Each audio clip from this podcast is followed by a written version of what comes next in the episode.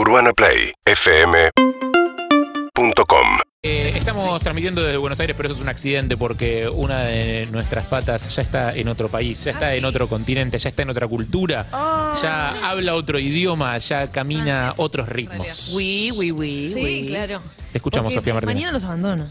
¿Mañana te vaya? Y mañana, mañana vuelo. Porque, eh, recordemos, nosotros hablamos mucho acá con Heineken de la final de la Champions. Y bueno, voy a ir a ver la final de la Champions entre Liverpool y Bien ahí. Real Madrid el sábado, es este sábado. Impresionante. Así que ahí voy a estar. Y el Never. Walk Alone. Un sueño, pero te digo, cumplido. Que todavía no está cumplido. pero voy Primera, a cumplir un sueño. primer, primer partido de Champions que ves? Sí, el primero.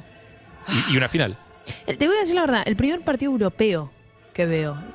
El primer partido. No, Es la primera vez que vas de a una- nuestro país, pero no porque hay partidos Es la primera vez que vas a una cancha en Europa. Sí. Bien ahí. No, no, bueno, fui nada mal a el la debut. del Barça, fui al Camp Nou, pero no había partido. ¿Entendés? Entonces, día de partido, sí, la primera vez que voy a ver un, un partido de estas características, y nada, es posta, es un sueño enorme, que de pronto se va a cumplir y en su máxima expresión, porque a nivel clubes, el torneo más importante es la Champions League Claro. y la final, y encima de este torneo, que de verdad estuvo buenísimo, llegan dos equipos de los más grandes de Europa, con actualidades también y jugadores eh, muy, muy buenos, y es espectacular verlos.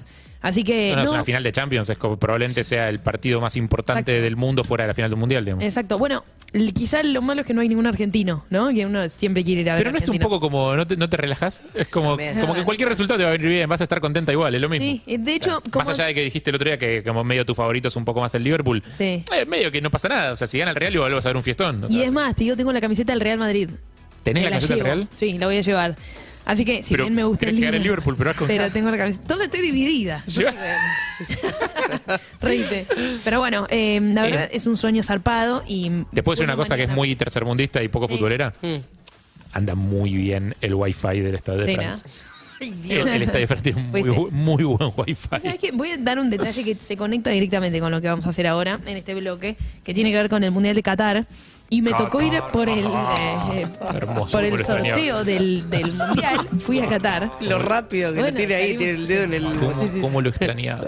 Salimos en vivo acá desde de, mm, Qatar y una de las cosas que descubrí, porque fuimos a cubrir y nos contaban, es que hay un centro de monitoreo que es muy muy grande, es el más grande de la historia de los mundiales, ¿no? En don- en donde hay un montón de gente que va a estar mirando al mismo tiempo lo que pasa en cada uno de los estadios. Va a estar controlando, no solamente va a tener cámaras en todos los rincones del estadio, en- adentro, afuera, y cualquier cosa se va a poder reportar, sino también Como va a acá, haber una como acá. Roberto Robere, que Claro, Sí, no, que ve nos todo ve. lo que se hace. despierta cuando vamos a mearse. Va a haber una aplicación que, por ejemplo, se pierde, vos estás con tu familia.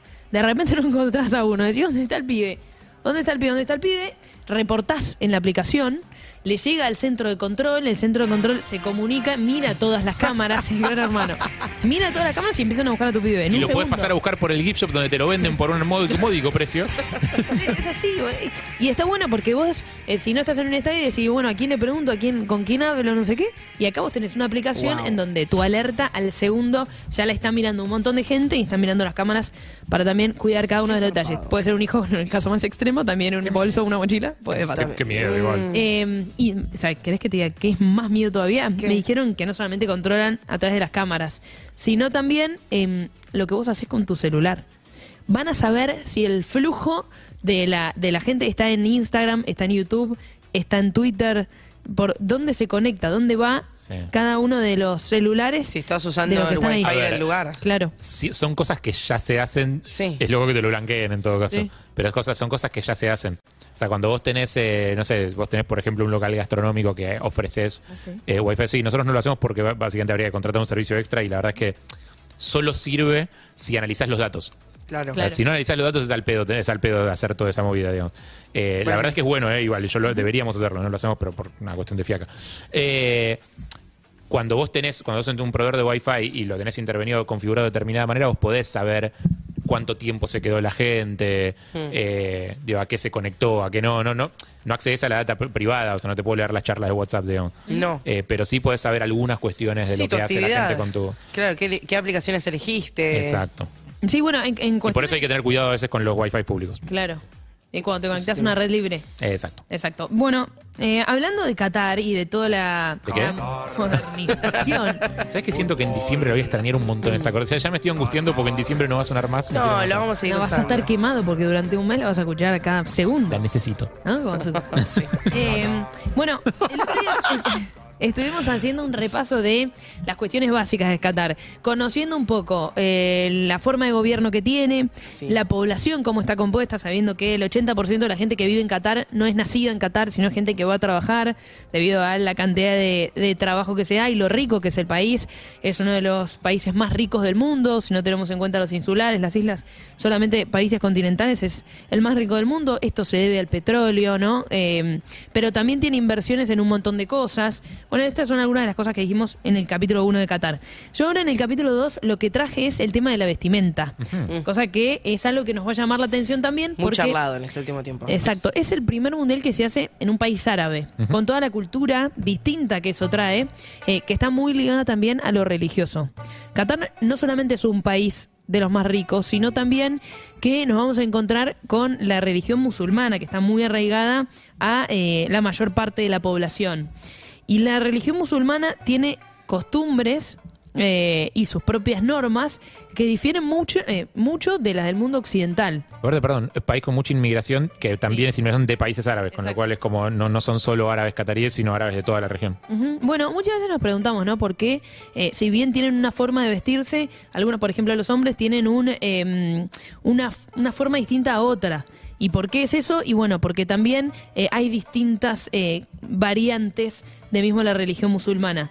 Para entender por qué se visten como se visten, eh, ellos, para mí es importante entender que existe la ley islámica llamada la Sharia, que es como, la Sharia es un código de conducta.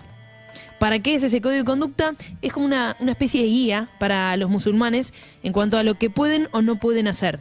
Hay algunos que son eh, más apegados a esto, a lo que dice, y hay distintas interpretaciones. Eso te iba a decir, ¿es muy específica la ley o es como en el, en el aire tipo y, y cada uno después la agarra para donde le... Y yo, en realidad lo que, lo que depende es, sí, eh, eh, depende mucho de la interpretación. Mm. Y la interpretación eh, cambia mucho porque hay algunos que lo toman eh, en cuanto a, por ejemplo, eh, lo toman como sistema judicial, ¿entendés? Directamente, entonces eso reglamenta el accionar y, y la manera de decidir un montón de, de cosas que pasan en el país. Y tiene, perdón, tiene tiene, eh, estatus eh, gubernamental, digamos, Bueno, es, una, es una ley. Sí, bueno. Porque una cosa es una costumbre, tipo, no sé, la Biblia, ponele, tiene, tiene, imparte ciertos códigos morales, pero no, no tiene nada que ver con la ley. Bueno, lo, se basa en la interpretación del Corán, ¿sí? que es el Corán, es el texto central del Islam. Sí. Eh, y las enseñanzas del profeta Mahoma, esto es, ¿no? Lo, hablando y conociendo un poco más de lo que se trata eh, lo musulmán. Eh, como te decía, hay muchas interpretaciones y también la, la- la implementación varía. Mahoma, el de la, mon- el de la montaña, muchacho. Que va la- Es el mismísimo. no la puedo. Bueno, a- hablando de esto, de cómo se puede implementar, Jarro, eh, puede ser la base del sistema judicial de los países islámicos, donde el Corán prácticamente eh, se convierte en la constitución, o puede ser como un lugar de consulta. ¿Entendés? Para reglamentar si eh, algunas cosas eh, van para un lado o van para el otro, si están bien o si están mal, si actuar de una manera o actuar de otra, eh, para regir acciones privadas, ¿sí? O eh, algo que tiene más que ver directamente con lo gubernamental, la Con- justicia y demás. Eh, las distintas eh, versiones. Hay una serie de normas básicas. Por ejemplo, el adulterio está, está prohibido en, en cualquiera de las implementaciones. Hay cosas que son más, más obvias para todos. No se refiere a adulterar el escabio. No, no, no, el adulterio. Porque tiene De hecho, el que ver- escabio probablemente también esté prohibido. mayor de edad, tiene que ser un adulterio para hacer algunas cosas. Alterio, es alterio. Ah, ah, ah. Eh, bueno, eh, el adulterio que es uno de los pecados capitales. Eso está adulterio prohibido de ambos? todas las formas. Sí, de, ¿Del no, no, y de la no, mujer? no, de la mujer. Ah. En realidad no Porque- es tomado como adulterio el del hombre porque puede tener hasta cuatro mujeres. No, no, pero una cosa es Qué raro. Co- Corregime, ¿eh? o sea, ya que hablo tipo sin, Claro, medio sí. tocando de oído. eh, una cosa es las cuatro esposas, tipo las personas con las que te casás. Sí. Mi pregunta es el adulterio, que sería tener sexo extramatrimonial, Ajá. digamos, con alguien Sí, que eso. no es tu esposa. ¿Eso está penado para ambos, para hombres y para mujeres? Sí, hasta donde tengo entendido, sí. Quizás si alguien está escuchando y tiene otra interpretación. pero no estabas diciendo que te podían tener hasta cuatro esposas. Sí, Bueno, esposas. No son las esposas, yo estoy hablando tipo, de- Ah. De, de tener sexo con alguien con quien no te casás. No sé si. Ah, entiendo que vos no lo ah, haces. Entiendo. Digo, no. la- nosotros no lo hacemos porque está mal, está pero hay mucha pésimo. gente horrible que Sí. tiene sexo con gente con la que no se casó. Increíble. ¿Cómo viven, no? Increíble. Espantoso. Bueno, el, el adulterio de- como un pecado capital sí está eh, penado por todas las interpretaciones, pero hay otras cosas que eh, dependen un poco más. Sobre todo, el, te- el- el tipo de castigo que se hace al adulterio depende también eh, la forma de interpretar Ajá. el Corán y la Sharia de, de cada una de las, de las inclinaciones o las variantes de la religión musulmana. Y después, lo que les quería contar, y ahora sí llegamos, es qué pasa con la vestimenta. Hay algo que rige eh, tanto en las mujeres como en los hombres, que es el principio de modestia. Eh, vestirse sin abusos, excesos ni extravagancias. ¿Qué quiere decir eso? Las mujeres entienden por no, no vestirse sin, sin eh, abusos eh, y No es cubrirse la cabeza. Con ¿sí? la burka. Oh, exactamente, bien. Eh, Se llama la burka, lo sí, que te cubre. Sí, en un momento, no me acuerdo en qué hubo una noticia como que se que, que querían sacarla y al final, bueno, al final no sucedió. Pero digo, ¿qué, qué, qué es un exceso? Porque en realidad mostrar cualquier parte del cuerpo es medio un exceso. Y bueno, allá. llegamos a esto, a este punto que es la interpretación. Sí. eh, y, y cómo cada uno lo interpreta. Y de hecho, eh, cada vez hay más referentes, en el caso de eh, la- el país de, de Qatar, y pasa mucho, el emir es la persona más importante eh, en cuanto a, a- a Qatar y autoridad, y están muchísimos cuadros y lugares. Está eh, la madre de quien es hoy el emir, que es un referente, eh, y de hecho es un símbolo de la moda. Con, usando la burka y sin utilizarla. La Y se madre del emir. Sí, Sí. Igualmente los. Que es hoy el emir, la esposa de quien era antes, porque es una que se pasa. Es- eso te iba a decir, tipo, los más millonarios de Qatar tampoco usan vestimenta. Capaz que después te usan un auto que vale 100 mil millones de dólares y está hecho de diamantes, pero, lo- pero la vestimenta es como sobria siempre. Sí. Exactamente, bueno, acá estamos viendo también algunas imágenes, ¿no? Eh, de, de las, para quienes nos están mirando por YouTube, por Caseta O, eh, por Twitch, lo pueden ver en imágenes. También los hombres, eh, lo que tienen que hacer los hombres es, lo- los más eh, extremos, lo que hacen es dejarse la barba, mostrar solo los pies, las manos y la cara, pero cubrirse el resto del cuerpo. Claro. Y, ¿Por y la, qué? y la barba tiene valor eh, religioso, digamos. Sí, o sea, hay exacto. como- Tienen que dejarse la barba lo, más largo posible. Bueno, eh, ¿por qué es de esta manera? Porque llevar velo significa diferentes cosas. Es un signo de modestia, como decíamos. También es un símbolo de identidad. También eh, símbolo de religión, de, de- de- de, Sí. eh, respeto a tu, a tu religión y femenidad. eh, y también puede entenderse como una forma de rechazar lo que es la globalización eh, cultural sí. que se impone también en los países musulmanes, porque obviamente que la globalización llega a estos lugares. Hay como una cosa proteccionista, como de no dejar que, entre- que penetre la cultura a otros lugares y como que Porque su cultura. su entorpezca tu propia cultura, digamos. Porque su, Sí. su religión, su cultura, lo que ellos eh, Mm. entienden por eso, eh, preserva la, la pureza y la integridad. Así lo entienden. Claro, mi pregunta es, que, que eso igual recién supongo que lo vas a saber o allá cuando vayas y cuando estés allá, pero me, me interesa dejar la pregunta, es cómo se llevan con la gente que dentro de la cultura, no con los turistas. Digo, porque los turistas me imagino que vas, vas a ir Sí. vos y vas a ir normal vestida como vos. Eh, pero cómo se llevan con los integrantes de su propia comunidad que, No respetan que, no re- eso. que, que- que deciden no respetar algunos de estos códigos. Mirá, Y no, no los graves, No. tipo, no, no asesinar gente, digo, pero que, decide, por ejemplo, decir, bueno, che, yo no voy a usar esta ropa. Claro. Sí, sí, bueno, eh, me gustaría saber qué pasa con los hijos, con las nuevas generaciones, si es que deciden no, no hacerlo. ¿Cómo, cómo pasa a nivel familiar? Eh, porque Claro, porque la cultura penetra, o sea, tenés celulares, tenés internet, la cultura Claro. penetra. Hay, hay algunos lugares que son más cerrados, no sé, China es muy cerrado con el tema de internet, con qué páginas se pueden usar, qué páginas no, pero entiendo que los países árabes no tienen esos bloqueos. O sea, vos agarras el teléfono y lo usás. hay algunas cosas que no podés hacer, si eso es cierto. ¿Ah, sí? Por ejemplo, no podía hacer eh, videollamada a WhatsApp. Ah, mira. No podía. Eso sí, algunos bloqueos eh, tienen. Eh, lo que sí es que está tan arraigado que es difícil que las nuevas generaciones no lo absorban. Porque es tan fuerte a nivel familiar, religioso, cultural. Yo fui en abril, que justo eh, también es un mes muy importante. eh, y hablaba con un futbolista argentino que está allá. y contaba que es tan importante para ellos que tienen eh, jugadores que muchas veces en, en la concentración o en minutos antes de jugar, cuando el técnico está dando la charla técnica, se van a rezar o están haciendo eh, em, cosas relacionadas a su religión. Eh, y lo hacen, y para ellos es muy fuerte. Y entienden que vos no lo hagas, Mm. no te juzgan. Pero, y tampoco quieren convencerte. ¿Seguro? Porque hay ¿No te algo. juzgan?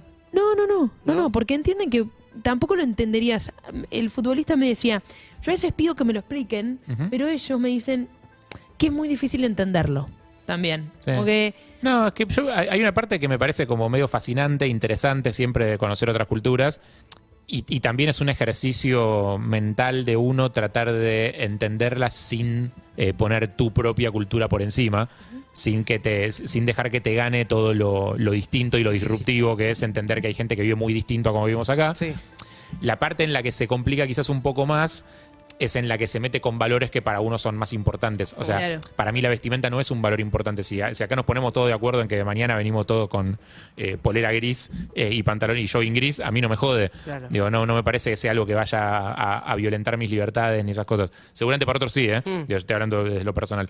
Eh, cuando, cuando la cuestión pasa por cuestión, por temas que son más eh, eh, valores que para alguien son intrínsecos o importantes, por ejemplo, como que esté sometido por tu género. y esta cuestión de que, por eso te preguntaba lo, de- lo del, lo del adulterio, lo del adulterio porque eh, se sabe que han habido eh, casos de castigos muy violentos, Mm. Sí. sobre todo a mujeres. Sí. Eh, o sea, que, que son, las que son las, a las que se les responsabiliza por el adulterio siempre, porque son las que tienen sexo por fuera de su propio matrimonio. Eh, también el caso de la, de- de la re- relación con la homosexualidad. Ah. Hay algunas cosas que son, por más que vos puedas entender desde un lugar súper racional, digo, que son eh, culturas realmente muy distintas eh, y que vos no las puedes juzgar desde tu propio lugar, hay algunas cosas que, así como ellos tienen sus valores intrínsecos que no están dispuestos a negociar, y uno Y- quizás tampoco. Bueno, ya vamos a estar hablando en otro de los capítulos del rol de la mujer específicamente. Eh, pero mm, pasa esto, si bien, por ejemplo, en Qatar es uno de los países y es uno de los países eh, musulmanes más abiertos de, to- de toda la, la región, eh, de hecho se dio el derecho al voto a la mujer al mismo tiempo que el hombre. Eh, eso es bueno. También es cierto que por cuestiones de costumbre existen cosas como la ley de tutela masculina. Es decir, que la mujer tiene que pedir autorización para poder viajar al exterior, para poder tomar determinados trabajos y eso obviamente para poder casarse y eso es sumamente cuestionable, me parece que tiene que ver con los valores. de es muy- es muy interesante. No, pero está bueno, está bueno tratar de desgranar bien qué cosas y qué cosas no, porque si no Sí. también aparte es cierto que se hace mucho mito, ¿Sí? tipo, de cómo, de cómo uno se imagina que es. Sí. Eh, Y también preguntar ahí qué sienten, cómo viven. También hay de, nuestra eh, de, de- nuestra cultura occidental que ha ido y que ha vivido durante muchos años, cómo la cuestión va cambiando a lo largo del tiempo. Qatar, desde un tiempo esta parte, em, se occidentalizó muchísimo. Sí, te iba a decir, yo sé- recuerdo muchos casos de, de turistas en Irán, por ejemplo, mujeres, eh, o gente que viajó por laburo, o cuestiones así, que cuentan que tipo, no, no salís del aeropuerto sin la burka. O sea, llegaste con tu ropa occidental y te tenías que poner la, la- la túnica encima. O sea, que- perdona si estoy diciendo mal las palabras, Sí, sí, así, pero como que tenés que salir ya vestido como para estar en Irán. Digo, como son lugares que son más conservadores también. Sí, bueno, eh, y de eso un poco se trata, ¿no? La, la realidad es que si vos sos turista, estás pensando en ir al mundial, tenés la suerte de poder hacerlo. Eh, con el tema de, los turistas no hay demasiado problema, no te van a mirar mal si vos Y menos durante el Mundial. y menos durante el mundial, si vos tenés una ropa distinta. Sí recomiendan que los hombres quizás no anden en musculosa o en bermuda, mejor utilizar pantalón largo y remera. Las mujeres quizá no eh, una, una remera demasiado corta o pollera. Pero si vos querés, yo vi gente con vestido y tampoco la pasaba mal. Perdón, temperatura promedio de Qatar, Y depende del momento. En verano puede llegar hasta los 45 grados. rica. Pero en noviembre, que va a ser el mundial, van a ser como de máxima 25 grados. Bueno, Claro, en verano dejas un huevo frito fuera y se hace solo. Seguinos en Instagram y Twitter. arroba Urbana Play FM